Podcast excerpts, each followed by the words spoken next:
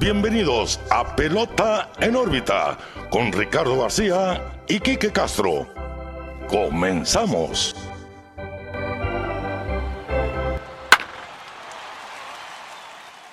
Hola, ¿qué tal amigos? Bienvenidos a un nuevo episodio de Pelota en órbita. Los saluda como siempre todos los lunes Ricardo García, bien acompañado de mi amigo y su amigo Quique Castro. Quique, ¿qué onda? ¿Cómo estás? Muy bien, muy bien. Bien paseado. Bien paseado. Me confundieron la semana pasada, pensaron que el Boston era yo, pero no. No, aquí sí hay No, pelo. Que, sí, yo sí, miren, la greña, me, me vuela la greña. Un saludo al buen Boston que me hizo el favor de, de cubrirme la semana pasada porque pues nos tocó viajecito. Ya, ya dije el Rick ya se paseó mucho. Lo malo es que no fue tan planeado como tu viaje, por eso no hubo transición tan hermosa. Ahí intenté subir historias gracias a los que las vieron y comentaron. Eh, no subí mucho tampoco porque la verdad estaba muy emocionado del juego. Nos fuimos a ver a los Red Sox contra los Diamantes de Arizona. Eh, por eso hoy tocó esta gorrita, mira, fuegaza. Puro fuego, pura lumbre. Fuegaza, City Connect. Eh, no son las de, no es la de juego, pero es pues La edición, la ¿no? edición ese de serpientes, aquí a un ladito la A de Arizona. La verdad me enamoré, la vi, no iba con plan de comprar nada y dije, tiene que ser de la colección. Se adquirió, eh, la pasamos muy suave Y ya se lució. y ya se lució ya, estrenándola aquí en el episodio 132 de Pelota en órbita. Pues con temitas, temitas ahí importantes de qué hablar. La pelota sigue caliente y sigue con todo. Estamos viendo un béisbol muy interesante, Sí. en mi opinión, muchas sorpresas en general. Pero pues antes de empezar, como todas las semanas, Pelota en órbita, Facebook, Twitter, Instagram, YouTube, TikTok. Muchas gracias a los seguidores que, que pues ahí poco a poquito ha crecido el Sí. TikTok y, y en YouTube también.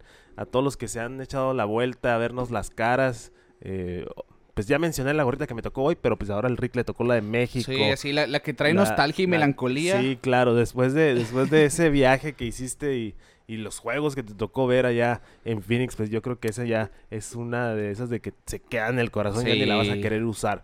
Pero traemos fueguito los dos hoy en la cabeza, es traemos todo. nuestras camisetitas de pelota en órbita oficiales, próximamente a la venta otra vez.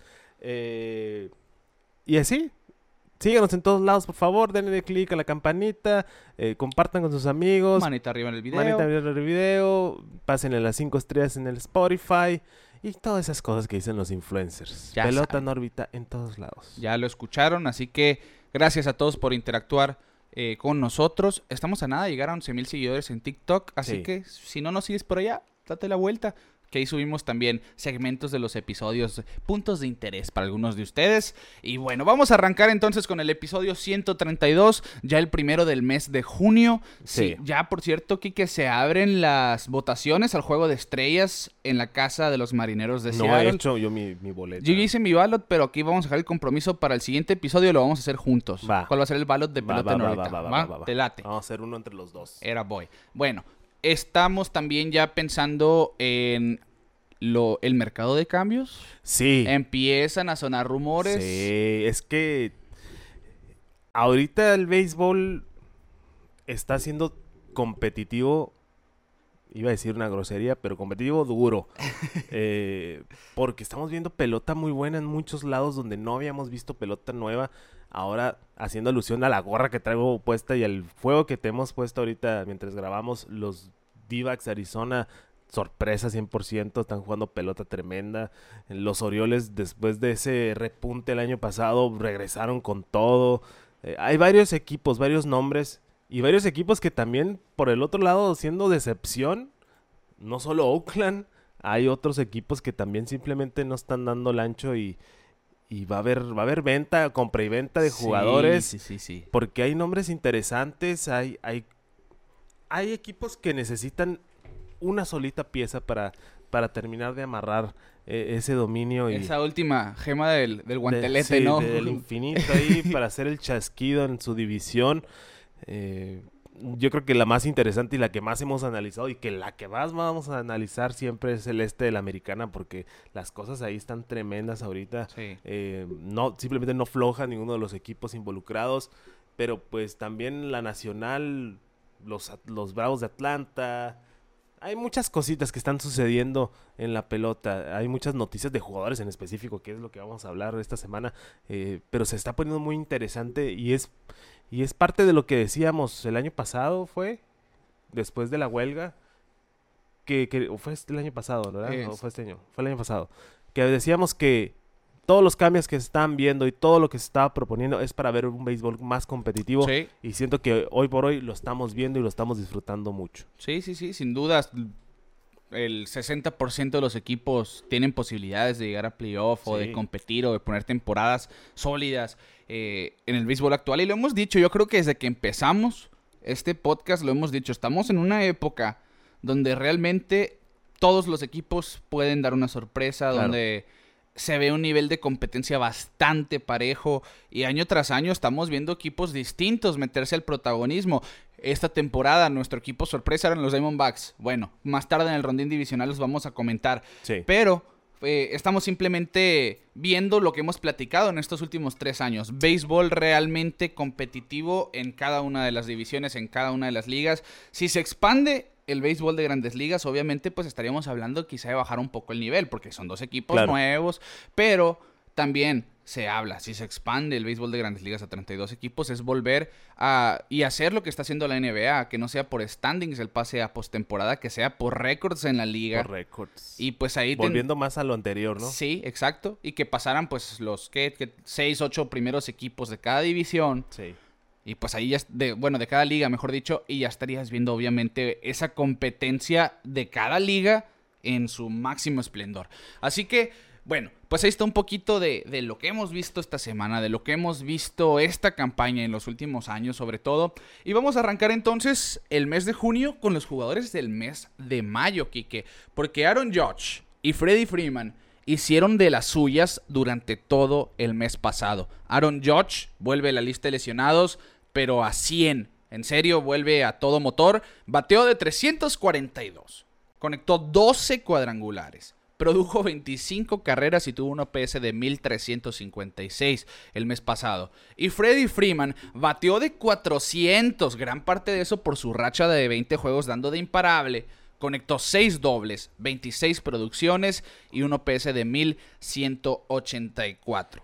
Eso es algo que a mí en lo personal me, me causa mucha sati- satisfacción ver a, a, por ejemplo, a Freeman y a Judge en esta conversación del jugador del mes, en un mes clave, más que nada, eh, tanto como para los Yankees como para los Do- Dodgers, que ahorita este fin de semana tremenda serie, hay que decirlo, la, la- es la serie mundial por excelencia, Yankees-Dodgers, la más histórica, eh, pero pues ver que esos cheques que les dieron están pues dando su frutito. Más que nada George, que, que no lo criticamos, pero sí estábamos muy escépticos de qué tanto iba a aportar este año a un equipo de los Yankees. Y ya es, es esa bujía que no puede faltar en el lineup.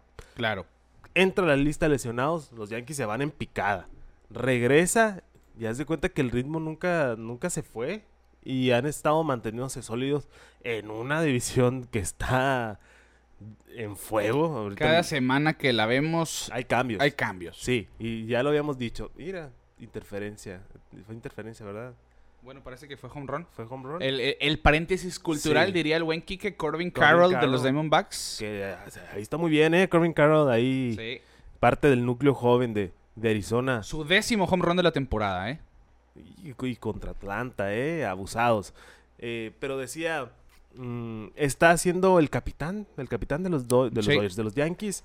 Por algo le dieron el título. eh, y... Que, que no sé si viste, ¿no? Ahora esta semana Mookie Betts tiene un programa para, Ah, sí. para Bleacher Report. Un podcast. Sí, como una especie de podcast precisamente. Pero, pues, ¿sabes? me gusta porque son nomás ahí están sentados. Eh, ¿qué onda? O sí, sea, pues es, platicando. es como somos peloteros, pero pues somos simples mortales que podemos platicar, ¿no? Me gusta, me gusta. No lo he escuchado, o sea, religiosamente, pero sí he visto clipsitos muy buenos. Sí, y, y, pues es lo, es lo que ha estado haciendo precisamente. Que Mookie Betts, que es una superestrella en Sí, este sí, momento, sí. está entrevistando a otros, pues te dice, este hombre pues eh, tiene los pies en la tierra Sí, también, ¿no? claro. Y claro, claro. entrevistaron a George y le, le- pues comenta, le pregunta y comentan sobre el hecho de que es el capitán y pues él, le, él dice pues es lo más importante, el contrato pues obviamente porque hay que comer y juego para ganar dinero, pero el hecho de ser el capitán después de ver a alguien como Derek Jeter eh, por representar a la organización con ese título pues es- significa un mundo para mí. Y claramente Aaron Judge es el claro recipiente de ser el capitán de los Yankees. Sí. Porque está haciéndolo todo. No sé si viste incluso arriesgando el físico el juego de ayer contra la barda del Dodger Stadium, que se llevó la barda, literalmente tumbó la Sí. protección del, sí, jardín derecho Es- es como central. un pedacito, ¿no? Como que es como reja, ¿no? Sí, Y ajá. Se lo llevó de corbata. Se la llevó con, con- bueno, pues es un hombre de 2 metros, 120 Sí, kilos, y iba sí. 100% corriendo. Pues sí, e- era algo que iba a pasar. Pero sí, es, es el jugador que sin duda se te viene a la mente cuando estás pensando en los Yankees de hoy en día. Sí, es que, mm, mira, nos vamos a, a tiempos anteriores de los Yankees de Nueva York. Pues, después de la partida de Jeter, hacía falta esa figura. Eh, ahí vimos muchas caras. Incluso ahorita quiero comentar lo de, lo de Gary Sánchez. Eh, vimos muchas caras a entrar y salir. eh, pues con éxito, no, tan, e- no tanto. No han pisado la tierra prometida en un buen tiempo. Pero siento que de una manera muy calmada, por decirlo de cierta manera, George se quedó con el puesto de "Ey, yo soy el yo soy la imagen de los Yankees. ¿Me explico? Sí. Porque estábamos acostumbrados a Derek Jeter, a todos los jiteros, eh, pues los bombarderos del Bronx, de Texeira, Posada, eh, puro pelotero A-Rod. A-Rod, que la verdad caían mal. Vamos a ser sinceros, a la fanaticada en general fuera del Yankee Stadium les caía mal, pero George no es tan ¿No? es un es un es all around para medio pochar el, el este, o sea, tiene todas las cualidades tanto dentro como fuera del terreno. Sí. Y yo creo sí. que eso es lo que aporta mucho a la sociedad, tanto de Nueva York como a la sociedad del béisbol, y poder que puedan tener esas pláticas, eh, pues qué onda, pues aquí andamos y vamos a platicar y qué... O sea, son, simplemente son humanos y nosotros Sí, nos damos sí, cuenta sí. hasta después, ¿no? De que en verdad son humanos y, y están haciendo todo lo posible para tener éxito. George me gusta que no dé por sentado de que, "Eh, pues ya tengo mi dinerito y ya se acabó. No, o sea, siente el compromiso de la Sí, y el- camiseta. Y el, oye, no, no hemos sido campeones en mucho tiempo. Sí. Pues él, él carga con esa, con esa tarea, con, esa, labor. tarea. ¿no? es, es, es- es su labor como capitán llevar al equipo a ese, a ese grado. Y los Yankees pues dándole la oportunidad de pues de ponerse él como el líder, el líder del grupo y, y se está notando y, y lo, dij- lo dijimos cuando recién llegó de la lista de lesionados, se nota el impacto que está teniendo George Sí. y la verdad me da gusto porque después de tanta plática de que si se queda, que si que se va, que San Francisco, que este y que lo otro, al final de cuentas él dijo yo quiero estar aquí. Sí. Yo quiero estar aquí y quiero, ya, y lo hice en la plática. Me hablaron, ¿sabes qué? Ya está tu contrato y aparte vas a ser el capitán. Claro. ¡Wow! Imagínate tener esa conversación. Sí, pues. y, y- y sobre todo, ahora le das todavía más magnitud a la temporada que acaba de tener en el Claro, 2022. Y la que está teniendo. Sí, ahorita. a sabiendas de que, ok, Aaron Judge, pues en una negociación pública tan importante Sí. con el equipo más importante del béisbol Sí. del mundo. Y aún así poner esos números, no dejar que eso se metiera en su camino, ¿no? Como pelotero, como, ok, sí, es verdad, no sé dónde voy a jugar la temporada que entra, no sé quién me va a pagar, no sé si voy a jugar aquí. Sin embargo, voy a conectar 60 cuadrangulares, Sí. voy a quedar como el jugador más valioso. Es más mérito todavía esa Sí, temporada sí. del juez. Y, y como fanático del béisbol, quieras o no, le vayas o no a los Yankees, siempre hace falta que tengan esa figura. Sí. Siento Sí. que, que es Me, muy quedé, me quedé pensando porque en esa foto que nos regaló el Super Teco, allá arriba, creo que no se alcanza a ver, ¿Y es George el que está bateando? el que estaba haciendo es Aaron George. Ok. Que por cierto, ya el, buen Boston dice que ya nos tiene listo el otro regalito. Ah, sí, es que el Teco nos tiene bien, bien No, bien, formados, La formadísimos. verdad, ya se la sabe. Un agradecimiento. Y sí, y se me vino a la mente Lolo del Teco porque cada que compartimos algo de los Yankees nos, nos comenta con Porque un de los. Yankees. Sí, así que saludos al buen Eh, Teco. Lástima. Lástima que fue al Dodger Stadium a verlos perder tan feo, pero Sí, bueno, ese es otro tema. Ya, ya es otro tema. Es salado. Es y, ya. salado. Y, y del otro lado, pues Freddie Freeman también, un jugador muy carismático. Yo creo que si ves siempre que se envasa un contrario, siempre está platicando con. Freddie Freeman como si fuera un alcalde ahí Sí, en la inicial, sí. sin duda. Me encantan a mí esos, esos segmentos de que... A mí me gustan más que nada, ya hablando de otros nombres, por ejemplo, Miggy, Miguel. Cabrera, de que, ah, te desfaja, o, ah, te trae ahí Sí, sí, a sí. carrilla. Y ese es un acercamiento bueno, imagínense. eh, históricamente en el béisbol, creo que Lanzagorta, no me acuerdo quién nos mencionaba que antes ni siquiera se hablaban entre equipos, o sea, no había esa convivencia. ¿Quién fue? Fue Karim No García sé que si nos lo Karim comentó. o, o Lanzagorta. En una de nuestras pláticas ahí. Pero sí, o sea, realmente se veían como somos rivales. somos rivales y, yo no te voy tírate". a hablar. Exacto, pues Eh, ya, ya no, ya no existe Ya no eso. existe eso. Nomás lo hizo Will Smith en el mundial, pero pues, ya le pegó dos dobles a Rosalía. Sí. Eh, pero sí, ese, ese cotorreo, esa convivencia de peloteros y que hablan de cosas que ni siquiera tienen que ver con el juego, así. Eh, O literalmente, ¿cómo estás? ¿Cómo has sí, estado? ¿cómo ¿Qué- ¿Cómo está tu perro? Sí. Ajá, Sí. sí, así, cosas pues de simples mortales, vaya.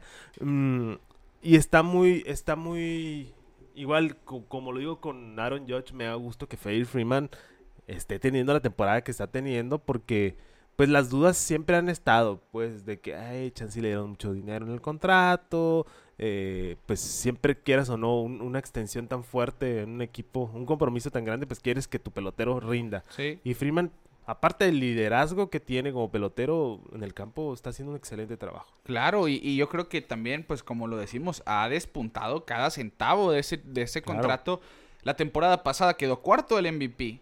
Lideró en dobles con 47, lideró con imparables 199 y tuvo un OVP de 407. Se pone en base por montones. Esta temporada tiene un OVP de 408, incluso superando el del año pasado. Está teniendo mejor temporada que el año pasado, así de fácil. Lo que hace Freeman, en vez de irse para las tablas, conecta muchos extra bases porque Sí. le gusta irse mucho a banda contraria y así. Por eso conecta tantos dobles, ¿no? Pero esta temporada pues ya tiene 10 home runs, está en buen camino para llegar a los 30. Y sin duda está una temporada otra vez, calibre MVP. Es ese... ¿Cómo decirlo? Es que ese combo de Mookie y Freddie Freeman Es letal. Es, es letal. Letal. Ahora súmale esa racha de JD Martínez esta, en este último Sí, mes de más de ha estado muy 16 juegos dando de hit. Eh, súmale lo que te haga Will Smith, lo que te haga James Outman, el novato, Max Monsi. Por eso los Dodgers están donde están. Sí. Pero sin duda, Freddie Freeman, más que Mookie Betts, a mi punto de ver las cosas, Freddie Freeman es la principal bujía de ese orden al bat. Claro, claro, pues es el líder, es el que lleva la batuta. Obviamente tienes un nombre pesado como Mookie Betts o Sí, JD sí. Martínez, que, que también, también son buenos peloteros dentro y fuera del campo, pero la dirección la lleva Freeman. Y, y es muy importante tener esas figuras en el equipo. Y más ahorita que los Dodgers no andan mal, pero tampoco No, no tienen dominio no tienen como el dominio, quisieran. ajá, no tienen el dominio que hemos- habíamos visto en los últimos 3, 4 años. Y está bien, no estamos diciendo que ah, van es, a valer. Es parte de lo que estamos diciendo al principio del episodio. Sí, es parte de la competencia que estamos viendo y que estamos disfrutando día a día. Y pues merecido, me, me- merecido el jugador del mes, tanto la nacional y la americana. Ya se nos fue otra página, Ricardo. Otro mes que pasa. sí. Ya vamos a junio, ya el calor ya está todo lo que da y pues la competencia está más dura que nunca. Yo creo que, que es, es mágico, por decirlo de manera romántica, el béisbol que estamos viendo ahorita. La verdad lo estoy disfrutando como nunca. Sí, es, ha sido una muy buena temporada y apenas va un tercio de Un campaña, tercio. ya literalmente un- una tercera tercio. parte de temporada. Y bueno, pues ahí están los jugadores del mes, el impacto que han tenido esta temporada a lo largo de sus carreras con sus respectivas organizaciones. Y vámonos entonces a historia que se ha vivido esta semana. eh, que por cierto, nunca habíamos hecho, yo creo, una sección tan pensada en alguna de nuestras escuchas. Saludos a la, a la buenísima y tremenda Mari Robles, porque nos, porque ahí nos, nos dijo, les encargo con los clientes de San Francisco y todavía pone, ¿no? Eh, eh, ponen lo- entre los mensajes así como, como si nosotros estuviéramos diciendo los gigantes que han jugado excelente y están teniendo un regreso de campaña. Pero sí, así todo lo que nos puso tiene razón. Los Sí, sí, gigantes sí. de San Francisco están jugando de 500 después de que los veíamos descartados. En la campaña, el, el episodio pasado llegamos a mencionarlos, el buen Boston y yo, pero ahora es cuando realmente estamos viendo unos gigantes que, pues esas firmas que hicieron en la temporada muerta tenían su razón de ser. Hablando de Mitch Haniger, empezó muy frío, se lesionó, los últimos 15 juegos bateando arriba de 300, realmente ya empezando a responder con el bat. Estamos viendo los novatos hacer un trabajo impresionante. Casey Smith bateando arriba de 300. Patrick Bailey, este receptor que batea ambidiestro, también de bastante impacto bateando arriba de 300. Tiene un par de cuadrangulares, hits oportunos, sacando corredores en las bases. Se han visto excelentes los novatos. Y pues si Conforto, Haniger, que son tus firmas estelares, están haciendo su trabajo. Y súmale a Alex en la Loma, que tiene efectividad de, excelente. Sí, de 2.70. Desde que llegó a San Francisco, Alex Cobb se renovó y está tirando lumbre. Y pues súmale a Logan Webb y el talento en general de la Bahía que ves ese line-up y dices, ¿de dónde? Bueno, eh, pues hace, dos, temporadas. Sí, hace dos temporadas decíamos lo mismo. ¿De dónde? ¿Quién sabe? De dónde llegaron muy lejos y casi casi hasta el último out se definió esa, esa, esa serie contra los Dodgers. Eh, pero hashtag hay que seguir equipos malos. No estamos diciendo que son malos, eh, amiga. No te preocupes. Simplemente es parte de las sorpresas que no estaban en nuestro radar. Eh, obviamente nosotros tenemos a, San Diego y a Dodgers como nuestros favoritos en la en el oeste porque obviamente los nombres y todo lo que hay pero pues están pasando cosas muy raras ahí en San Diego em, pero es muy interesante sí ya están en 500 5 y 5 en los últimos 10 eh, pues el que persevera alcanza, digo yo. Sí. Y están, van a complicar más las cosas tanto para los Dodgers y a los d que están peleando por quedarse, por quedarse ahí en, la posición en la que están. Están jugando muy bien, eh, muy buen béisbol, pero fácil no va a estar. No, para nada, para nada. Y, y de hecho, dentro de toda esta mejoría, dentro de todo esto que, que hemos visto por parte de los gigantes de San Francisco, pues está también la historia que se ha vivido ahí en la bahía porque la Monte Wade conectó el cuadrangular número 100 a McCovey Cove por parte de un gigante de San, de, San, Francisco, que este estadio que tiene que 23 años, el Oracle Park, antes AT&T, que ha tenido cuatro nombres ya, si no me equivoco, desde su existencia, pues los famosos splash, hits que tienen los el contador ellos en el área del jardín derecho. Se me hicieron poquitos, ¿eh? Es que nomás cuentan los de los gigantes. Ah, eh, el, es de lo que voy. El splash hit es el cuadrangular que cae en McCovey Cove por un por un bateador de los gigantes de San Francisco. Por eso, y aún así se me hacen poquitos, te lo voy a decir, en 23 años pero son cuadrangulares de más de 420 pies, así que obviamente no, no es cualquier cosa. No es fácil, y menos en un estadio con la humedad de ahí y todo. Sí, y yo, yo pensé, Barry Bonds solo ya había pegado los 100. Sí, sí, por eso te digo, se me hacen muy poquitos. Tenías a Barry Bonds ahí. Claro, y bueno, lo curioso es que Barry Bonds pegó 35 de esos 100, que es literalmente el 35% de los cuadrangulares de, bueno, splash hits son de Barry Bonds y se retiró en el 2009. Así que, pues sí, sí ha tenido su presencia ahí. No sé si viste el batazo pero pues siempre in McCovey Cove. sí, sí lo vi, sí lo vi, que lo agarró un señor ahí. Sí, que se quedó muy, muy emocionado, muy, muy, muy, no, muy, muy, romántico. Sí, muy romántico. Una novela con la pelota ahí. ahí muy sí, especial. Sí, pero y él sabía obviamente que pues era el batazo número 100 y casi siempre los, los jugadores no, los ¿cómo decirlo? Los individuos, las personas que están ahí en la bahía, en los kayaks, en los barquitos, vienen, están escuchando el juego por la radio. Sí o es gente que sabe realmente de, la historia de los gigantes y, pues él sabía que era el home run, el splash hit número 100. Pues ahí, ahí lo vimos obviamente, pues como dices tú, muy romántico con la pelota, muy emocionado. Y tuvo que hacer un intercambio la Monteway Jr. con él por esa pelota. Le costó un bat autografiado y un par de bolas para, para que este fanático entregara la pelota del home run número 100 en McCovey Cove. Que por cierto le preguntan a dónde va a ir la pelota. La Monteway dice, yo no sé, no sé si el equipo se quedaría con ella para el museo. Pero yo pienso que me la debería quedar yo para entregársela a mi mamá. Pues sí, pues sí. Pero pues ahí ya son otro tipo de negociaciones internas, exacto, ya es negociación otra vez. Pero qué bueno que sí le entregó el, el fanático, porque, o al menos a mí, en lo personal, algo así histórico, o sea, histórico, pero tampoco que tú digas, lo más histórico del mundo, pues, eso es más de tu amor con, por el estadio, ¿no? Obviamente si vas a capturar el home run número 4000 de alguien, esa pelota no la vas a soltar nunca. Pero pues algo que es más de la comunidad. Sí. Sí, es como que, ah, pues tómelo. Es algo importante para todos, no nomás para la persona con el kayak. Así es. Sí, sí. Es ente- entendió la, Sí, la sí, sí. situación y, se pues ya, aplaude, un, ¿no? un- un batecito, una Sí, pelota, te vas- ya, con eso. Qué buen souvenir. Yo creo que más que una pelota autografiada, un vato autografiado. Sí, sí, sí. Mira cómo se vería aquí en la pared Sí, uno, por ejemplo. Aceptan. Ahí para quien quiera, pero bueno. Quien, quien pueda, quien quiera, aquí, mira. aquí Ahí, sí, sí, sí. Ahí se coló una indirecta, qué raro. Sí, ay, Bueno. Qué, qué difícil. Pues ahí está lo de los gigantes, el splash hit número 100. La Monte Wade, que curiosamente este zurdo es de los bateadores más oportunos del béisbol. Lo vimos eh, hace dos temporadas como emergente. Te castigaba. Sí. El año pasado, pues se dio con pared, como casi todos en sus segundos años completos, pero pues ahí ha estado aportando con el equipo de los Gigantes de San Francisco, que pues están poniendo una temporada interesante y por qué no pensar que van a seguir mejorando en esta temporada 2023.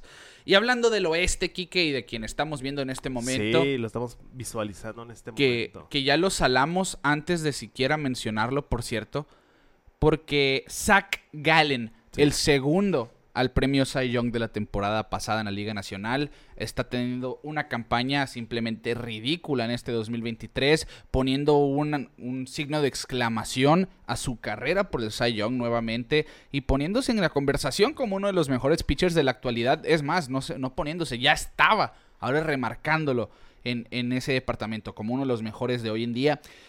Pues Zach Gallen en, las dos, en, sus últimas 12 apariciones en casa por los Diamondbacks de Arizona tiene récord de 10 ganados y un perdido, efectividad de 0.68, whip de 0.68 y esto lo convierte en el primer pitcher de MLB que tenga 10 victorias o más con una efectividad y un whip ambos por debajo de 0.70 en un lapso de 12 juegos en casa desde que Walter Johnson lo hizo del 12 de junio al 15 de septiembre de 1917.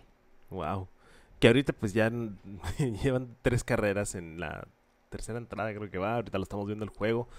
Pero eh, es que Galen es, es el por qué el giro tan drástico. Bueno, es parte del por qué el giro tan drástico de los d de ser sotanero a, a estar en la conversación Sí. de, de, oye, es, es una amenaza porque no lo están volteando a ver lo suficiente también. Siento que no le están poniendo la atención que necesita ese equipo porque, por ejemplo, yo que fui el fin de semana a verlos, el juego perdieron, pero, pero se llevaron el primero de la serie. eh, hay, hay mucho, mucha tela de donde cortar para, para estos d jóvenes, estos d que no traen compromisos monetarios fuertes, que yo creo que es un punto muy importante porque les da la oportunidad de hacer un movimiento 2. Sí, y, también hacer algo a la Alex Antopoulos con los Bravos. Exactamente. De, ok, es- Corbin Carroll, ve lo que está haciendo. Extiende lo que creo ya, ya lo extendieron, si no me equivoco. Eh, ok, Zach Gallen, es agente libre hasta el 2026. ¿Por qué no le has dado una extensión? Sí. Estás viendo lo que te puede hacer este pitcher en la loma. ¿Por qué no le has dado una extensión? Ahorrarte a lo mejor esos billetes de su temporada de, agenta- de agencia libre Sí. y garanti- garantizar a lo mejor dos años más de esa persona, ¿no? Antes de, si era agente libre en 2026, tenerlo hasta el 2028, yo qué sé. Eh, buscar ese modus operandi que a los Bravos le está funcionando bastante bien. Claro. Es inteligente para ambas partes, creo yo. Y pues Zach Gallen, que tiene 27 años, técnicamente está en el inicio de su prime como jugador. Esta temporada, 12 aperturas, efectividad de 2.72, ha ponchado 82 en 72.2 innings, tiene un whip de 1.03 y permite solamente su promedio de home runs por cada nueve entradas es de 0.2, que lidera la Liga Nacional. Casi no le vuelan la pelota a Zach Gallen, es verdad. El Chase Field ayuda. ayuda un poco en ese sentido, pero pues el que es perico donde quieres verde, decía mi mamá. sí, sí, sí. sí, vamos a ver qué, qué acontece con los d y Galen. Eh, sí se me haría la mejor opción a darle una extensión a Galen y pues buscarse ahí un, un agente libre o un cambio interesante. Ahí échenle ojo a alguien de Chicago. eh, porque sí, están a nada. Yo creo que, que al paso que van ahorita ya no es una nomás una racha, pues. Eh, y siento que pueden hacer, hacer mucho barullo, mucho barullo y colarse al playoff este año. Sí, yo creo que yo, yo sí los veo en playoff, sin duda, ¿eh? Y está el factor, pues tienes a Zach Gallen comandando tu rotación, Merrill Kelly que lo hace efectivamente, Zach Davis, y pues metes ahí novatos como Fat y compañía, Sí. que realmente lo han hecho muy bien. El bullpen de los Diamondbacks ha sido muy sólido. sí, sí, Miguel Castro, Miguel Castro cerrando sí, juegos. que muy por cierto, Miguel Castro, a mí siempre se me ha hecho, un- le, platicaba a Leo, mi hermano, el otro día, a mí me- se me hace un pitcher muy, que me, me llama mucho la atención, porque hay dos versiones de Miguel Castro. La del peor pitcher del mundo Ajá. o la del pitcher Salón de la Fama. Sí, yo me acuerdo, siempre lo veía que lo macaneaban. ¿no? Sí, o descontrolado totalmente. Pero cuando viene en su zona, ojo, imbatiable Sí, Miguel sí. Castro. Y es lo que han visto los d esta temporada de, de parte de Miguel Castro como cerrador, incluso darle el puesto de cerrador. Esta temporada, efectividad de 2.13, ha lanzado 25 innings, ha punchado 22 con un whip de 1.02 y 6 salvamentos. Realmente se ha visto muy bien. Y en cuanto a salvamentos, pues son 6 salvamentos en 7 oportunidades. Solamente ha desperdiciado una hasta el momento.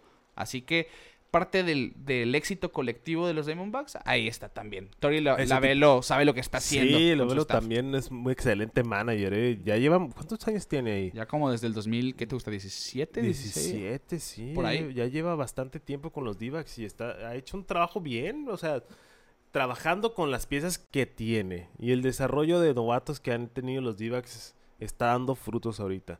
Espero y, y nos den de qué hablar en, en lo que resta de la temporada y, y que hagan algún movimiento. Que hagan algún movimiento que traigan a un hombre eh, pesadito. Sí, sí, pues, sí, o sea, complementen, aprovechen la época que- de cambios, que no nos tienen acostumbrados a ser un equipo comprador, pues. sí, ¿no? Entiendo lo, por dónde vas y, y de hecho, eh, nomás corroborando, Corbin Carroll, sí, sí siguieron ese tratamiento, ¿no? Corbin Carroll que está firmado hasta el 2030 ya, 8 años, Ok. 111 millones, los que le dieron en extensión, que en teoría pues están recibiendo uno o dos años más de los que esperarían Sí. en su tiempo de control, pero pagándole un poco mejor de lo que va a ganar Mejor. y asegurando ese año o dos extras. Me da, me da el feeling como cuando llegó JD Martínez a los D-backs. Así, están a, a un... A un J- jugador a un clave. jugador clave para, para hacer un long run aquí. Sí, creo Pues que sí. Esperemos si suceda. pues ya empiezan a haber nombres ahí. Cody Bellinger, una de las piezas Sí. principales de cambio. Que yo digo, Está lesionado ahorita, pero... pero no tarda en regresar. no yo digo que se verá a los Yankees, he avisado. Está, Bellinger, los Yankees. sí, esta, tempo- esta media temporada. Imagínate Bellinger en Yankee Stadium. Pues este, suena interesante. Es un fielder defensivamente muy bueno. Ujú. Que tiene un bat Sí, de que, que poder regresó su bat. zurdo. Regresó su bat. Sí, que pues te está batiendo de 2.70 esta campaña. Así que si te batea de 2.40 pero con poder, Sí. en Yankee Stadium lo van a... Créeme que lo van a No- querer, no, no pero... había planteado eso en, en- Sí, pero yo- sí es yo un buen fit. que han tenido todo tipo de combinaciones. Ahí está Kiner Falefa jugando en los jardines. Sí, sí. Siendo que es jugador- catcher que se hizo jugador de cuadro y ganó guante de oro en el cuadro, pues porque Sí, está sí, en el fielder, ¿no? Es, siento yo que pudiera ser una combinación, pero me desvío un poquito.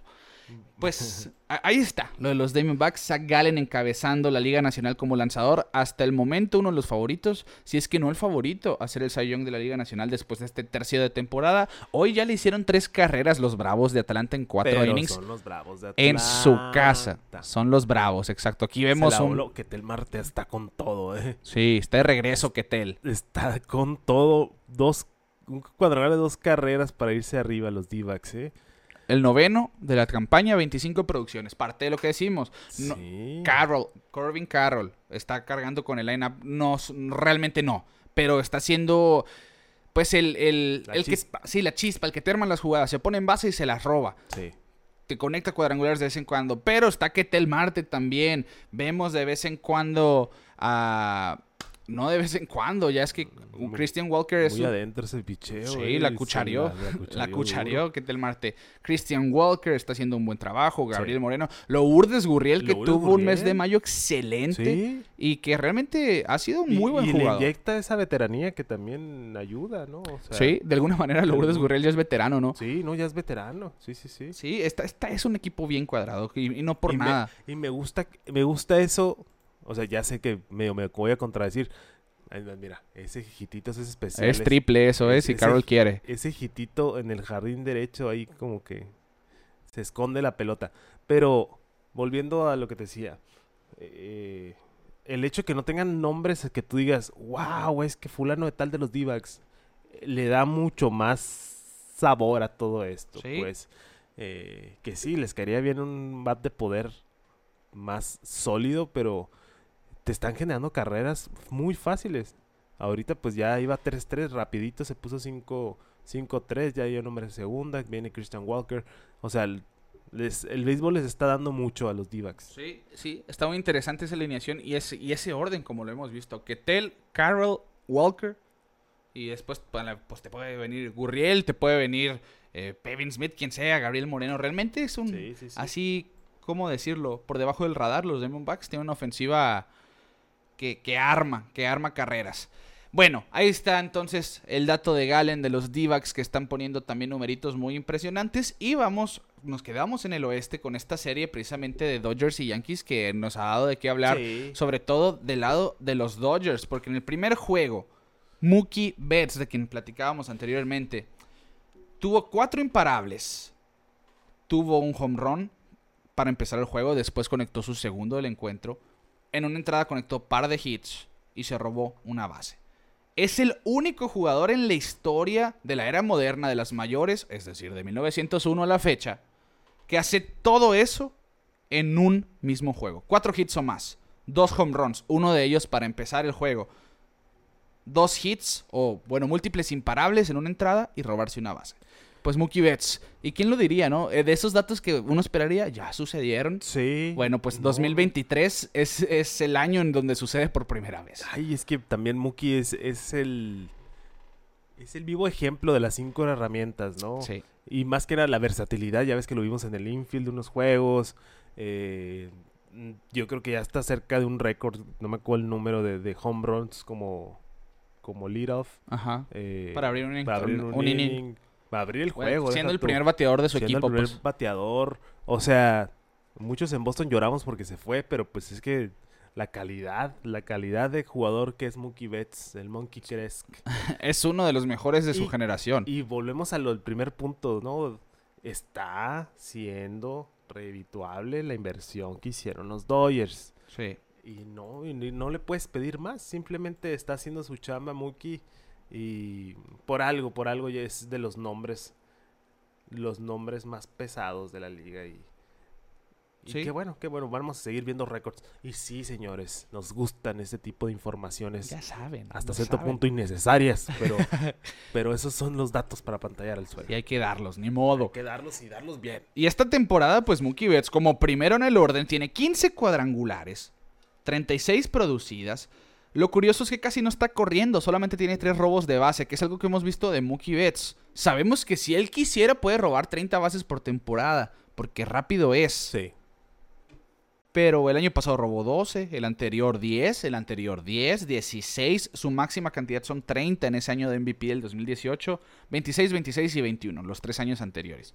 Pero ha dejado de correr, lo hemos visto con muchos peloteros, lo hacen ocasionalmente, Sí, ya el estilo de juego, pues Sí, ya. lo adaptan, lo adaptan quizá para... por cuidarse y... Sí, sí, sí.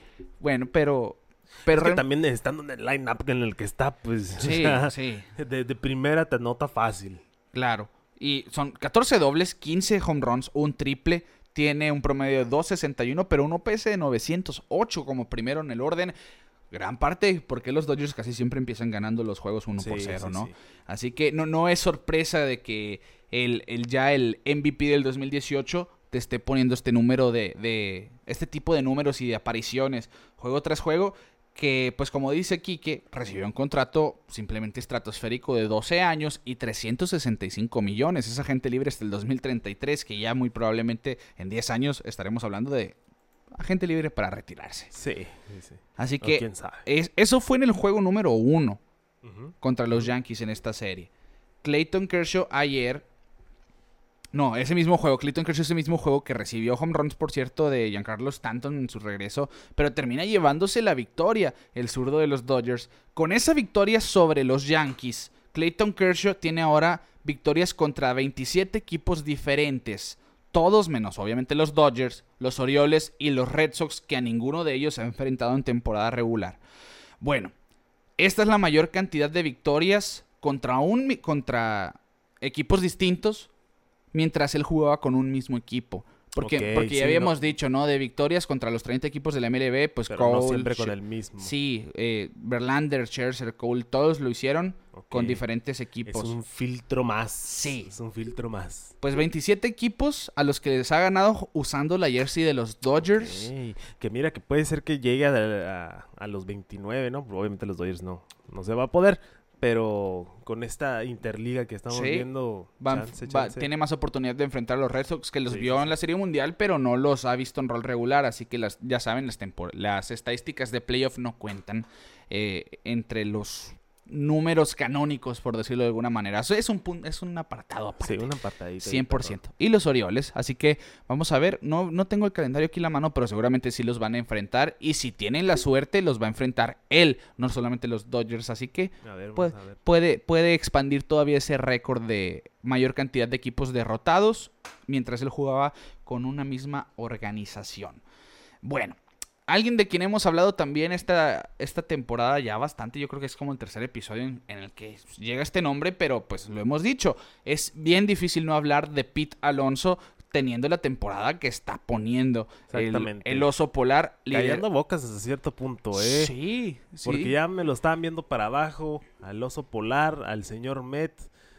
Pero pues está haciendo ruido y está ayudando a su equipo que la verdad necesita todo el apoyo ofensivo para, pues, para llegar a donde los queremos, a mis hermosos Mets.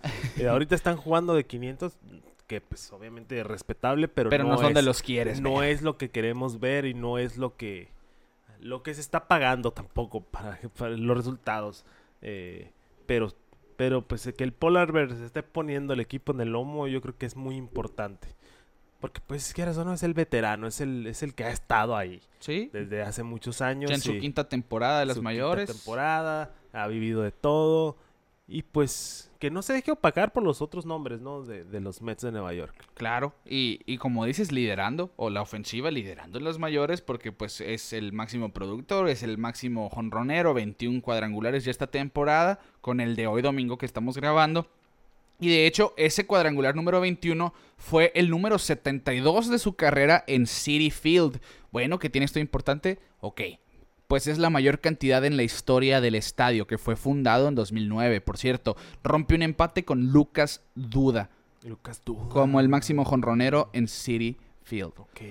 Lucas Duda que, que yo siento fue un jugador Duda, infravalorado. Duda. No duró mucho. No, sí, también no duró mucho, se lastimaba bastante. Sí.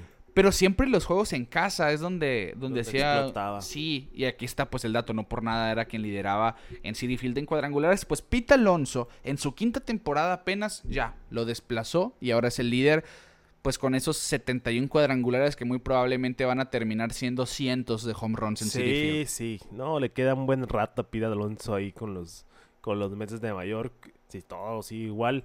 Eh, Recordemos, le queda esta temporada y la que sigue con los Mets. Ay, es que también están muy comprometidos esos chavos de, de lanas. Sí. Entonces... Y ahí está. Y, y lo mismo que platicaba con el buen Boston en el episodio pasado. ¿Qué vas a hacer? Porque los Mets están en el, tienen a Shohei Otani en su radar.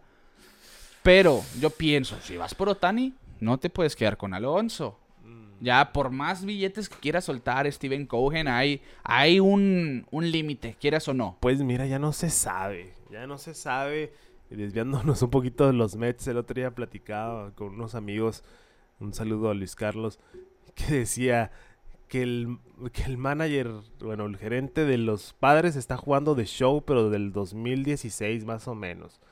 Porque está agarrando muchos nombres. O sea, está metiendo muchos nombres que, que igual son buenos, pero no son lo que necesitan. Lo digo por Gary Sánchez. Ajá. Ya ves, está Gary Sánchez, está Odor, está Carpenter. Como que están ensamblando un equipo de... Ay, es que no encuentro la palabra para decirlo, pero como scraps, como... Sobras que, Como sobras se- de- eh, que sí se siente para algo- muchos, pues. Ah, de algo que ya no fue, pero pues ahí les está apostando. que son, pues, malo que lo diga de esta manera, pues, pero son maneras de llenar necesidades momentaria- Ajá, momentáneas. no a largo plazo. Sí, Eh, y se está gastando mucho dinero en el, en el proceso. Entonces, ya eso de que chance no gastan tanto, pues ya no se sabe el, el béisbol del día de hoy. Yo creo que los mercados no han explotado más por el nombre de Shohei Otani. El día que él firme un contrato, vamos a ver cosas muy locas. Sí, sí, sí. Y pues se esperan que sean 500 millones o más para Shohei Otani. Se espera eso, no, no sabemos qué Y- tan real va a ser. Lo que yo pienso es que, a ver, Otani está dispuesto a, a un contrato largo o chance y agarra el approach que intentó hacer Bauer que simplemente ya no le No, funcionó. yo creo que no le conviene a Cort- Otani hacer eso. corto, corto, pero con mucho dinero o es que tam- volvemos al, al principio. Es difícil acomodar a un Choje Otani en un lineup. O sea, sí es es el señor de los señores y sí, pero pues tampoco no te puedes gastar toda tu nómina en un solo jugador. pues. Exacto, sí. Ese es el problema que yo le veo a la es- contratación de Otani y hace que filtre a muchos equipos y siempre sean los regulares. Yankees, Red Sox, eh, Dodgers. eh, Padres ahora. Padres ahora. O sea, está muy extensa esa conversación de Shohei Otani. Sí, sí. Pero volviendo precisamente con, con lo de los Mets, porque sí, es verdad. Shohei Otani te desbalancea todos los mercados. Y se ha dicho mucho y se ha apostado mucho, ¿no? En que Shohei Otani te hace mejor, sí, porque es un gran jugador, pero muy seguramente el que firme Shohei Otani no puede competir por tenerle que pagar a Shohei Otani. Exacto. Eso es lo que se espera. Exacto. Ese es el problema. Hay equipos como los Dodgers que quizás sí pudieran pagar a Shohei Otani. Y aún así, obviamente, pues sí, van a competir. Ve lo que tienen ahora y ahora súmales a Otani. Sí. Pero siento yo que es una firma muy difícil. Porque Es todos, una los, equi- final muy difícil va, todos los equipos tienen sus prioridades. va a crear un precedente muy fuerte en la liga, ¿eh? Sí. Ojo, porque vamos a ver ya pues reestructuraciones de contratos o, o el approach que van a tener los equipos para generar este tipo de contratos. Porque también chance y vemos algún cambio en el, en el luxury tax. Hay muchas cosas que involucran el nombre de Otani Sí. dentro y fuera del, del campo. Imagínate los Marlins contratando a Otani, ¿para qué? Me explico, no te vaya. pues, pues, por ejemplo, ese es un equipo que si quisieran desembolsar ahora que no tiene una nómina tan alta, Claro. pudieran hacerlo. Los Atléticos de Oakland, ¿te imaginas? Pues, no, No, va a firmar Otani con Oakland. No, pa- pues eh, valdría lo mismo que toda su nómina. Exacto, mal de todo el equipo se me hace. pero, pero vuelvo a lo mismo. Un jugador no te va a hacer que, que llegues a otro nivel. Y pues lo estamos viendo Que sí los- te va a hacer ganar tus 8 o 10 juegos más. Y vas a vender un chorro de camisetas pues. y mucha promoción. Pero pues los mismos Angels lo estamos viendo ese, ese caso, ¿no? O sea, Sí. tienes a los el, al 1 y al 2 del mundo y ahí están. Ahorita jugando bien, pero ¿cuántos años los has tenido? Es, es, es un tema Sí, sí, sí. muy interesante que hay que hay que siempre lo vamos a ir y sí, sin querer nos fuimos a The Show Show el show, pero Pero, pero es lo que es, es, la, situa- es es la situación de la liga actual y Ah, afecta a, a peloteros como tanto Pila, Pita Alonso, eh, Juan a- Soto. Juan Soto, que Sí, José, es lo que, lo que platicaba con el buen Boston. Aquí se me vino a la mente por Pita Alonso. Esa gente libre en dos temporadas. En, en esta y la siguiente ya son sus últimas con los Mets si no lo extienden.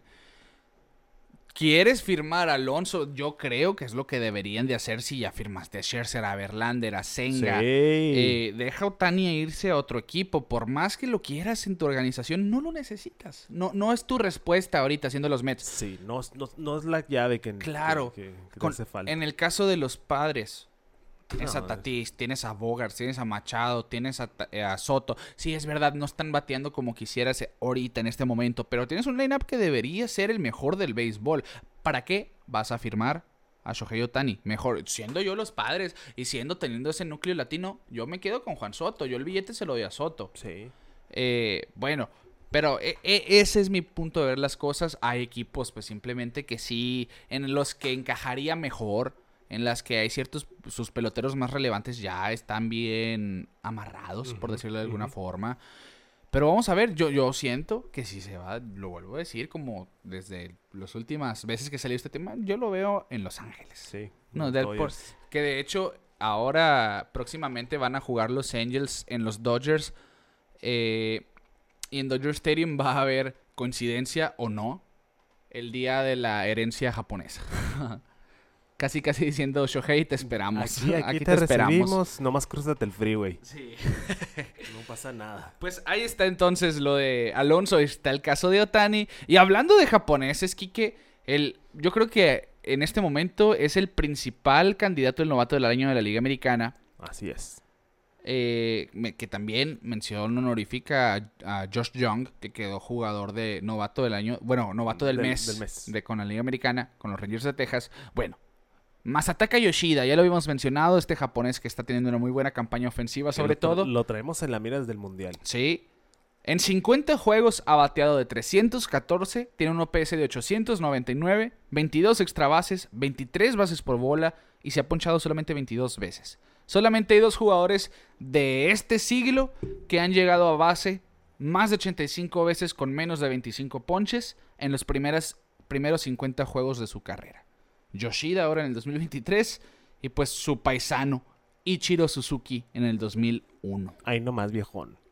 Ahí nomás, para que vean que- que- qué duro, qué duro está haciendo Yoshida este año. Que ha sido un caso que lo estamos mencionando mucho porque se criticó esa firma. eh, a diestra y siniestra en los medios se decía que se pagó mucho por un jugador no probado en grandes ligas, un contrato de cinco años. Y entra el mundial y vemos lo que hace en el mundial y vemos Sí. un inicio leve, un inicio frío a la ofensiva.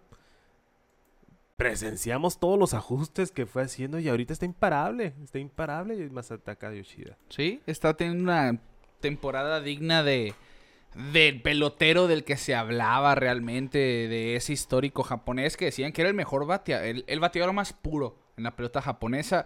Que ojo, está poniendo este precedente a la nueva generación nipona de beisbolistas que van a venir al béisbol de las mayores. Que se viene una ola muy grande. Sí, ¿eh? se viene todo ese equipo campeón de Japón. No es coincidencia que los vamos a empezar a ver a partir del 2024 en las mayores. Ya llegó Yoshida. El año que entra va a llegar Yoshinobu Yamamoto. Este pitcher que para muchos es realmente el mejor pitcher japonés en la actualidad en cuestión de arsenal y como pitcher. Está Rocky Sasaki todavía en un futuro no muy lejano, todavía en unos 2-3 años. Este lanzallamas jovencito, que de hecho fue el pitcher que le lanzó México. En el- el- bueno, él fue el abridor contra México en la etapa de semifinales. Está también Munetaka Murakami, que es el slogger japonés favorito del momento. Y un...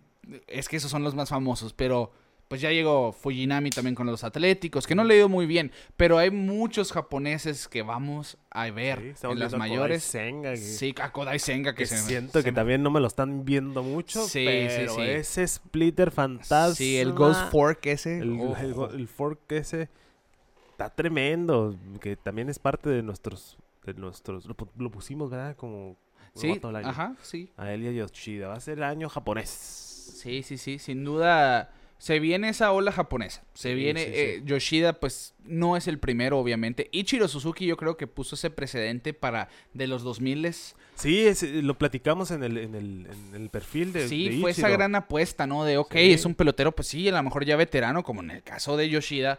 Pero, pues, creo. Abrió muchas puertas. Exacto, el muchas puertas porque, ojo, ya, ya había habido nombres japoneses fuertes. Nomo. Nomo, ajá. Pero el hecho de que ya ver veteranos de 30 años, por ejemplo, o sea, ya se abre un poquito más la puerta y Ichiro pues duró muchísimos años haciéndolo bien siempre. Entonces, Claro. eh, ahorita vemos los, los frutos de- del trabajo de Ichiro. Por eso siempre está disfrazado de pelotero y anda ahí sacando curas con la raza. Pero, Pero quién sabe, si no llega Ichiro, no, a lo mejor no estaríamos hablando de Otani, no Sí, estaríamos sí. hablando de sí, claro, Darvish, no, no, no, no, no. de Tanaka, de les todos. abrió la puerta a, much- a muchos peloteros. Claro. Y, y hace que muchos volteamos a ver, que sí no le entendemos a lo que dicen, pero voltear a la pelota japonesa, a Oh, ver, claro. a ver un, uno Son que otro. prospectos al un- final. ajá, uno que otro que se vea bien y, y, y sí, la verdad está sucediendo esta internacionalización del juego y obviamente el que más gana es Japón.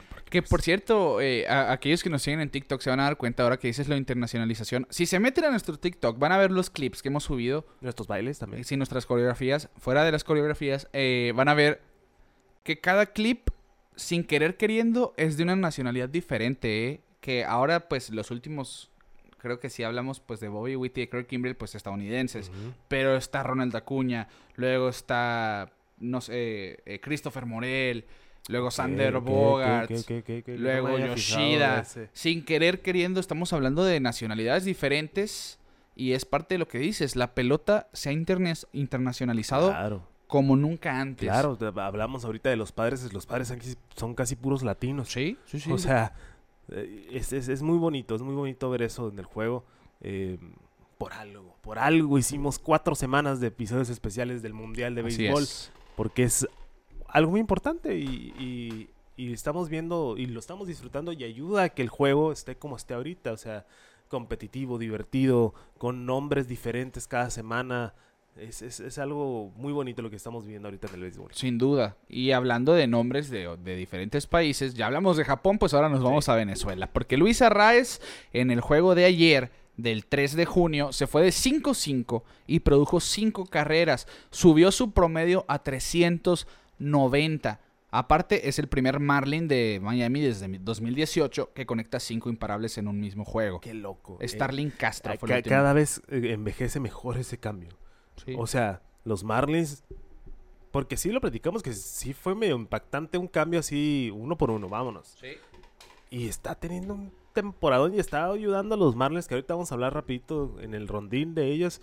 Pero, Es, wow. es ese factor X ahí. Sí. Sí, es- a Kim Eng le dio el clavo, ya se están también empezando a, a escuchar esos, esas frases de extensión.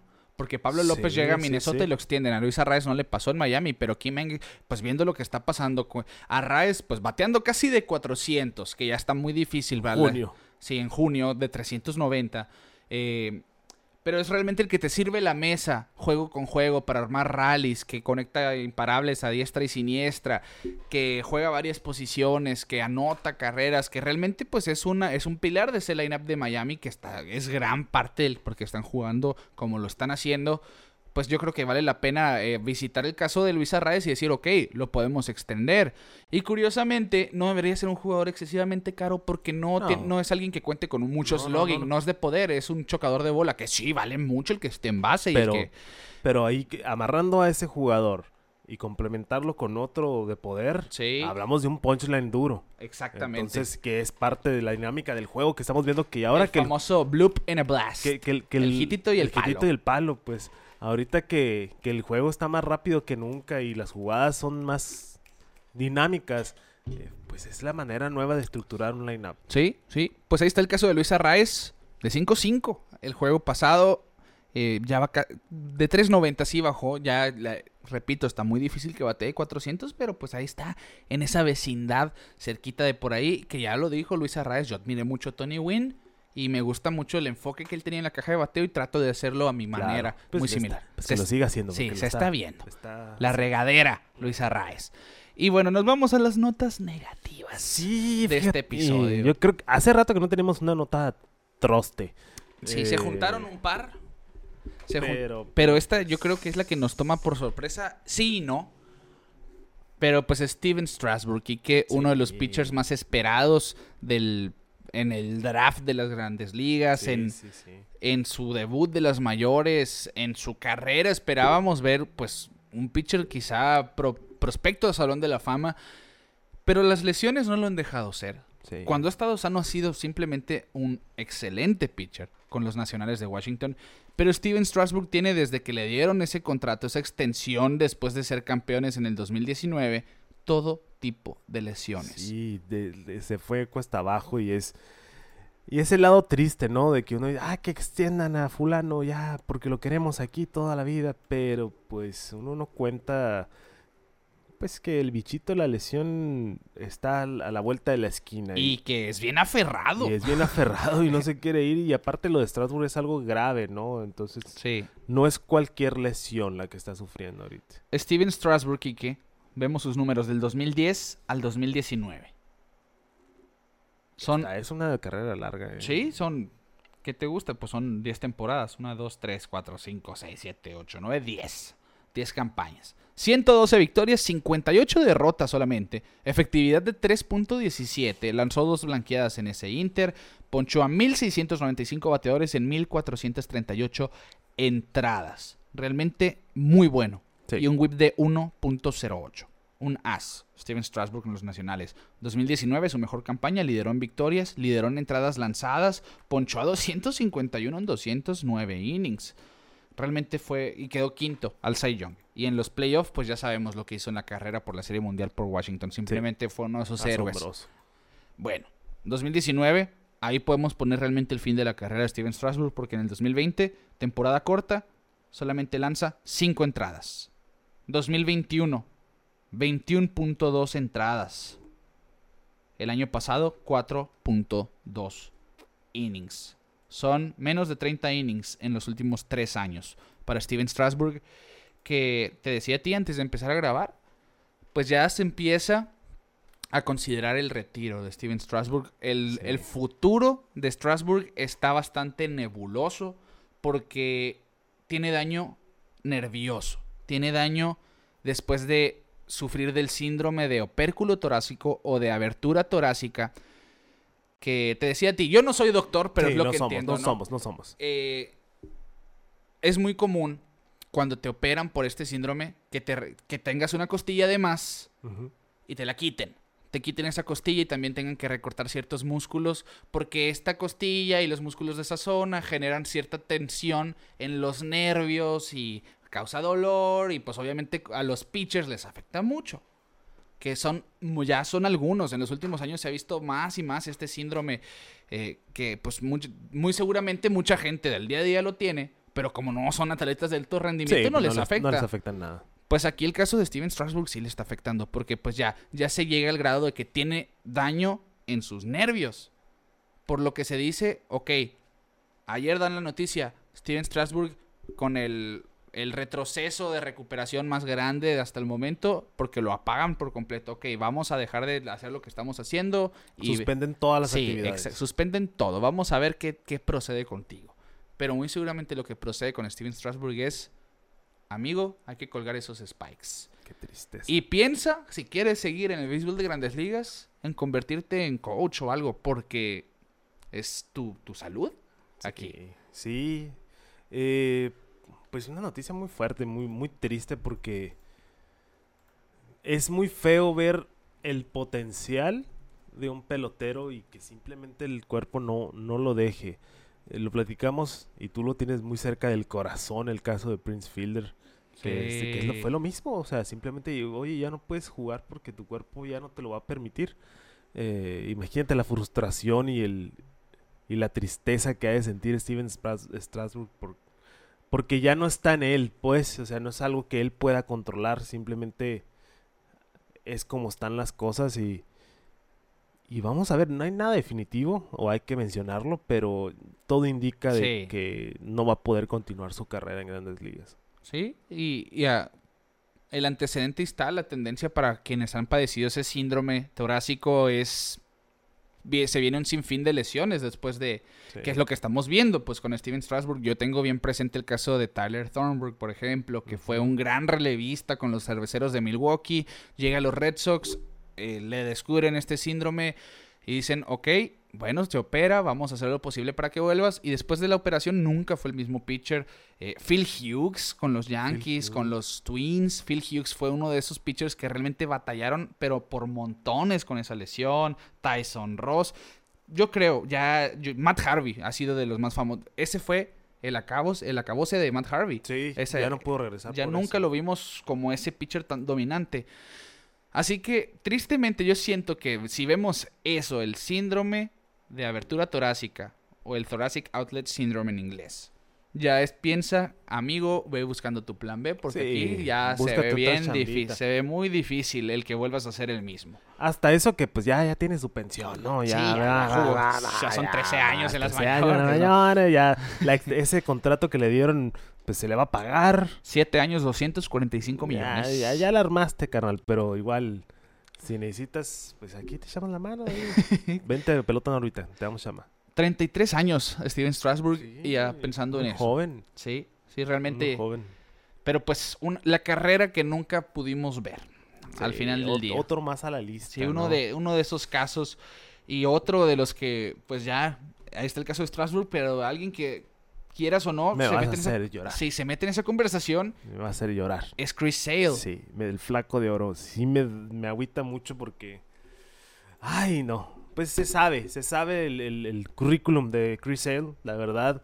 Eh, pero pues del 2018 para acá no ha dejado de batallar eh, con lesiones. Sí. Lo vimos en esa serie mundial ponchando a Manchado para terminar el juego, pero porque en ese punto no podía tirar al 100%. Eh, después se le da una extensión criticada, Dave Dombrowski haciendo lo suyo. eh, Cinco años, 145 millones. y no, no, no, simplemente no. No ha sido nada, nada favorable para los Mediarrojas, ni para él mismo, porque la frustración se le nota Sí. de que no puede competir y no puede, si no es una cosa es otra. L- ahorita pues la lesión que, que le detectaron una inflamación del hombro va a estar 15 días fuera. Bueno, Esperemos. no, ven- va a la lista de 15 días. Sí, bueno, sí, sí, sí, no, esperemos que, que eso iba, esperemos que Ajá, así que- sean nomás los 15 días. Sí. Pero puede tener otro tipo de consecuencias, no es la primera vez que tiene problemas con el hombro. Y he leído cosas divididas, es lo peor del caso en el caso de Chris Sale, porque obviamente te alarma, porque en la rueda de prensa dicen todavía hay exámenes pendientes y pruebas por hacer. Eso nunca es algo bueno, Sí, obviamente. hay que, le están buscando por todos lados. Y hay quienes dicen también, algunos especialistas, que, ok, es que es una inflamación en el hombro por tanto tiempo que tenía sin tirar a este nivel y que Y pues llegó esperaba- tirando lumbre. Sí, pues obviamente pues vi- viene de 0 a 100, pues puede sufrir ese tipo pues, de, de retrocesos en, Sí. en la loma. Que pues siendo pues optimistas, esperemos eso sea. Por favor. Y que sea una inflamación y que pues pensar, después del juego de estrellas te vemos. Pero después de lo que de la declaración de Chris Hale, que él dice, yo cre- no creo que necesite cirugía. El, el simple hecho de mencionar cirugía, para mí, te da a entender, no es algo deli no, No es es al- algo leve. No es algo leve. No es cualquier cosa. No, y aparte, pues las alarmas sonaron porque sale del juego. Cuatro entradas creo que tiró. eh, Sí, bajó la velocidad. bajó la velocidad, sale del juego. Y no hay ningún tipo de declaración ni del equipo, de nadie. No, no se acercó. Hill siempre se acerca con los periodistas. No hubo un acercamiento, no hubo ninguna declaración. Hasta un día después, ¿no? Hasta un día después se hace una conferencia de prensa. Yo dije, se me va a retirar el flaco. o sea, ya estaba pensando lo peor. Obviamente todavía estamos en la expectativa de que va a ser una lesión mayor y esperemos que pueda salir rápido de ella. Pero todavía está ese... Ya no, ya Chris Hill ya no es el, el, el as y el, y el, y el lanzador que pues fue tanto tiempo. Y, y sí, es, sí es triste también. Claro, y, y sabes que, pues, se sabía, ¿no? El riesgo, no, no hablando de los Red Sox, hablando de los, equipos de grandes ligas, el riesgo que existía alrededor de Chris Sale por ese delivery, por ese, por ese Sí. tipo de lanzar tan raro que tiene, Sí, es presión 100% sobre tu hombro porque es muy lateral. Sí. Y pues lo estamos viendo con los Whites. Pues es que simplemente del 2012 al 2018 fue dominante. Fue, son, son siete juegos de estrellas consecutivos. eh, 308 ponches en 2017, 274 en 2015, donde queda líder de ponches de, de la Liga Americana de las mayores incluso. E históricamente tiene el mejor índice de ponches por cada nueve entradas. En la historia nadie lo ha hecho mejor con 11.1 ponches por cada nueve innings. El líder de la historia de las mayores. No es cualquier cosa. Es, es un pitcher que son números de Salón de la Fama. Sí. Pero estamos- es otro de esos casos en la que las lesiones no te dejan ver la grandeza y da cierto grado de impotencia y por eso entendemos a los fans de los Medias Rojas de, ok, no es nada contra Sale, pero te cansas de que no esté sano, sobre todo porque le dieron un contrato tan sí, grande. sí, sí, sí. Hablando, Sí, es frustrante para todos lados, ¿no? O sea, jugador, tanto el jugador como los fanáticos y obviamente la gerencia, pero eh, es que parece adrede. Ya ves, el año pasado cuando regresó y se vio bien, sus primeras salidas, le pega un pelotazo en el dedo sí, sí, sí. y se rompe el dedo. Está maldito. Está, sí, trae mala suerte. Está salado Está el viejo. salado el compa. Pero e- e- es parte de, de lo que estamos viendo. Pues esos jugadores simplemente con es- historiales que pues parece parece broma, ¿no? Pero siento yo, y no sé qué opinas tú, si Chris Sale sale de esta, es cómo puedo hacer mi carrera duradera, yo lo hiciera cerrador. Ya, tiene todo para ser un cerrador de la élite. Te voy a decir un nombre. Dennis Eckersley. Sí, yo también pensaba en Eckersley. Haz de cuenta. El delivery es parecido, así medio de ladito. Sí, También- Arsenales muy distintos. Eh, pero el tipo de, de pitcher también muy similar. y es un pitcher de carácter sobre la loma. Sí, sí, sí, pues a eso me refiero. Sí. Pues intimidante, bueno. Buena recta, buen slider, tiene un cambio, tiene un sinker. O Chan- chance y podemos ver a un Crisel cerrador, pero yo, de, yo, si fuera, le, le- no sé si sean los Red Sox, no sé quién sea la próxima organización que tenga el futuro en- de Chris Sale en sus manos. Porque le queda este año y otro Chris Sale todavía Sí. con Boston. Bueno, pensar en, ya no es mi as, es mi taponero. sí, puede ser. Y que te dé, bueno, pues ahora está Canley Jansen en Boston, obviamente no van a pensar en eso. Pero es pensando, si yo fuera Chris Sale, yo exploraría esa alternativa. Sí, obviamente va a ser el último, ¿no? Lo, lo último que va a querer Sí, por el tipo de jugador que es, pero bueno, sí es una excelente opción para él. claro. Pues ya esta temporada son 59 entradas lanzadas, donde ha punchado 71 con una efectividad de 4.58. Sí tuvo un par de salidas malas, pero realmente eso es lo que más impotencia le da a los fanáticos. Por fin estaban viendo Es- ese Chris Ya Sale. nos habíamos emocionado, ya habíamos visto el vintage Chris Sale. Sí, y llega esa lesión. Pero pues a ver qué sucede con el flaco, con este zurdo. Y noticias positivas, pues ya volvió Liam Hendricks. Sí, ponchó el cáncer. Ponchó al cáncer. Liam Hendricks ya tuvo su primer ponche también. Hagan lo que haga quien sea. Liam Hendricks va a ser el jugador, el, el Comeback Player of the Year. Sí, el regreso del año. Sí, porque pues ganarle al linfoma no es cualquier cosa, ¿verdad? sí, no. Y, y a ver, eh, a ver si ayuda a los White Sox a darle vuelta a su temporada, por lo menos a no ser tan mediocres el resto del año. Y Tyler Glasnow también ya está de regreso con Y esos Rays. durísimo llegó, eh. Sí, Por si necesitaban más, necesitaban más ayuda. Ya, pues a ver. Estos Rays están imparables. Sí, sí, sí. Y ahora ese combo McClanahan Glasnow, cuando pues se te había lastimado eh, pues la mitad de la rotación en el caso de Springs, el caso de Rasmussen, pues llega en, muy buen momento. Sí. El, el que era el ace de los Rays antes de Shane McClanahan. Así que ahí están las noticias positivas. Y vámonos a un rondín rápido esta vez. Kike, ¿qué te Rapidito, express, express. Ya, ya, ya que mencionamos bastantes puntos divisionales. Sí, pues nos vamos rapidito con el este. ¿Qué te parece? Barras, barras. Que sigue moviéndose. Cada semana va a ser diferente este standing. Sí. Pero sigue, siguen jugando buena pelota todos los equipos. Liderados por Tampa Bay. Cuatro y medio arriba de Baltimore. Seis y medio arriba de los Yankees. Ocho y medio arriba de Toronto. Y once arriba de los Red Sox. Sí, Boston que cae al sótano nuevamente, 30 y 29, un juego solamente por encima de 500, empie- ese slump colectivo ofensivo sobre todo que llega Sí. en estas últimas semanas. Toronto dio un paso adelante, cuatro en fila han ganado. Siete y tres en los últimos Sí, diez. Los Yankees que también han mejorado, ya 10 juegos por encima de 500 y pues Tampa Bay no afloja el paso. Nos vamos a la central Minnesota 31 y 29. A pesar de que han perdido dos, se mantiene, en fila se han mantenido a tres juegos y medio por encima de los Guardianes de Cleveland con récord de 27 y 32, que ha sido una de esas decepciones hasta el momento de esta temporada, después de lo que vimos el año pasado. Sí. Pero pues aún así tiene un staff suficiente para alcanzar al equipo de Minnesota, creo yo. Detroit 26 y 31. Alex Lang, su cerrador, se, te- se queda con el relevista del mes de la Liga Americana, por cierto. Los White Sox 26 y 35, que han ganado 3 al hilo. Y Kansas City en el olvido 18 y 41.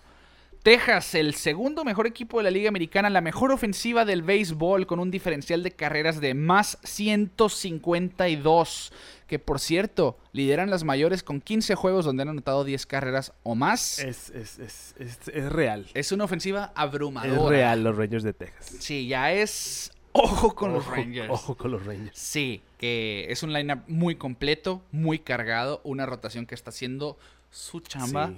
Todos Sí, y el- todavía el falta que de- llegue de Grom. El cuerpo de picheo.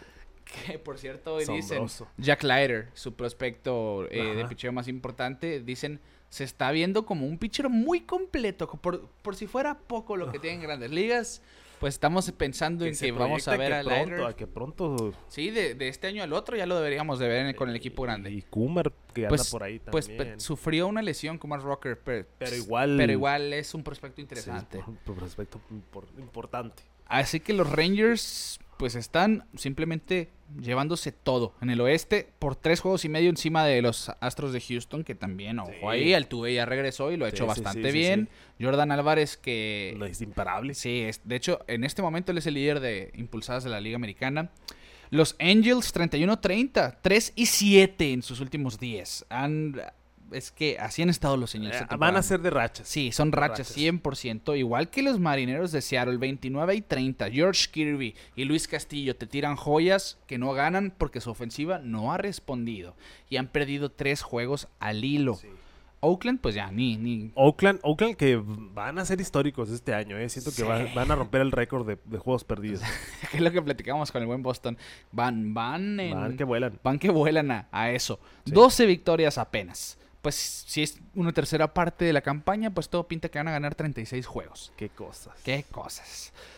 La Liga Nacional, Atlanta, quien estamos viendo en este momento, 34 y 24 con el primer lugar del este de la Liga Nacional. El asombroso este, ¿eh? Sí, sí, sí, muy cerrado, muy peleado todavía.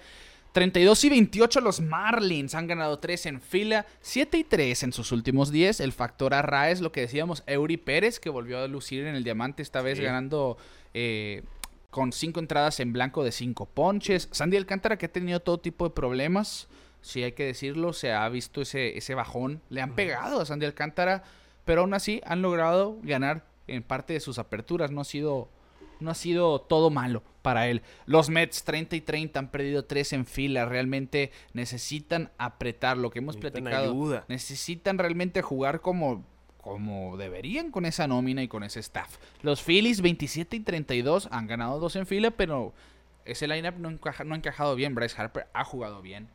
Pero los demás, ahí está la cuestión. Trey Turner ha sido la peor firma hasta el momento. Sí. Que ya por ahí hay gente diciendo si pudiera hacerlo, la revertía.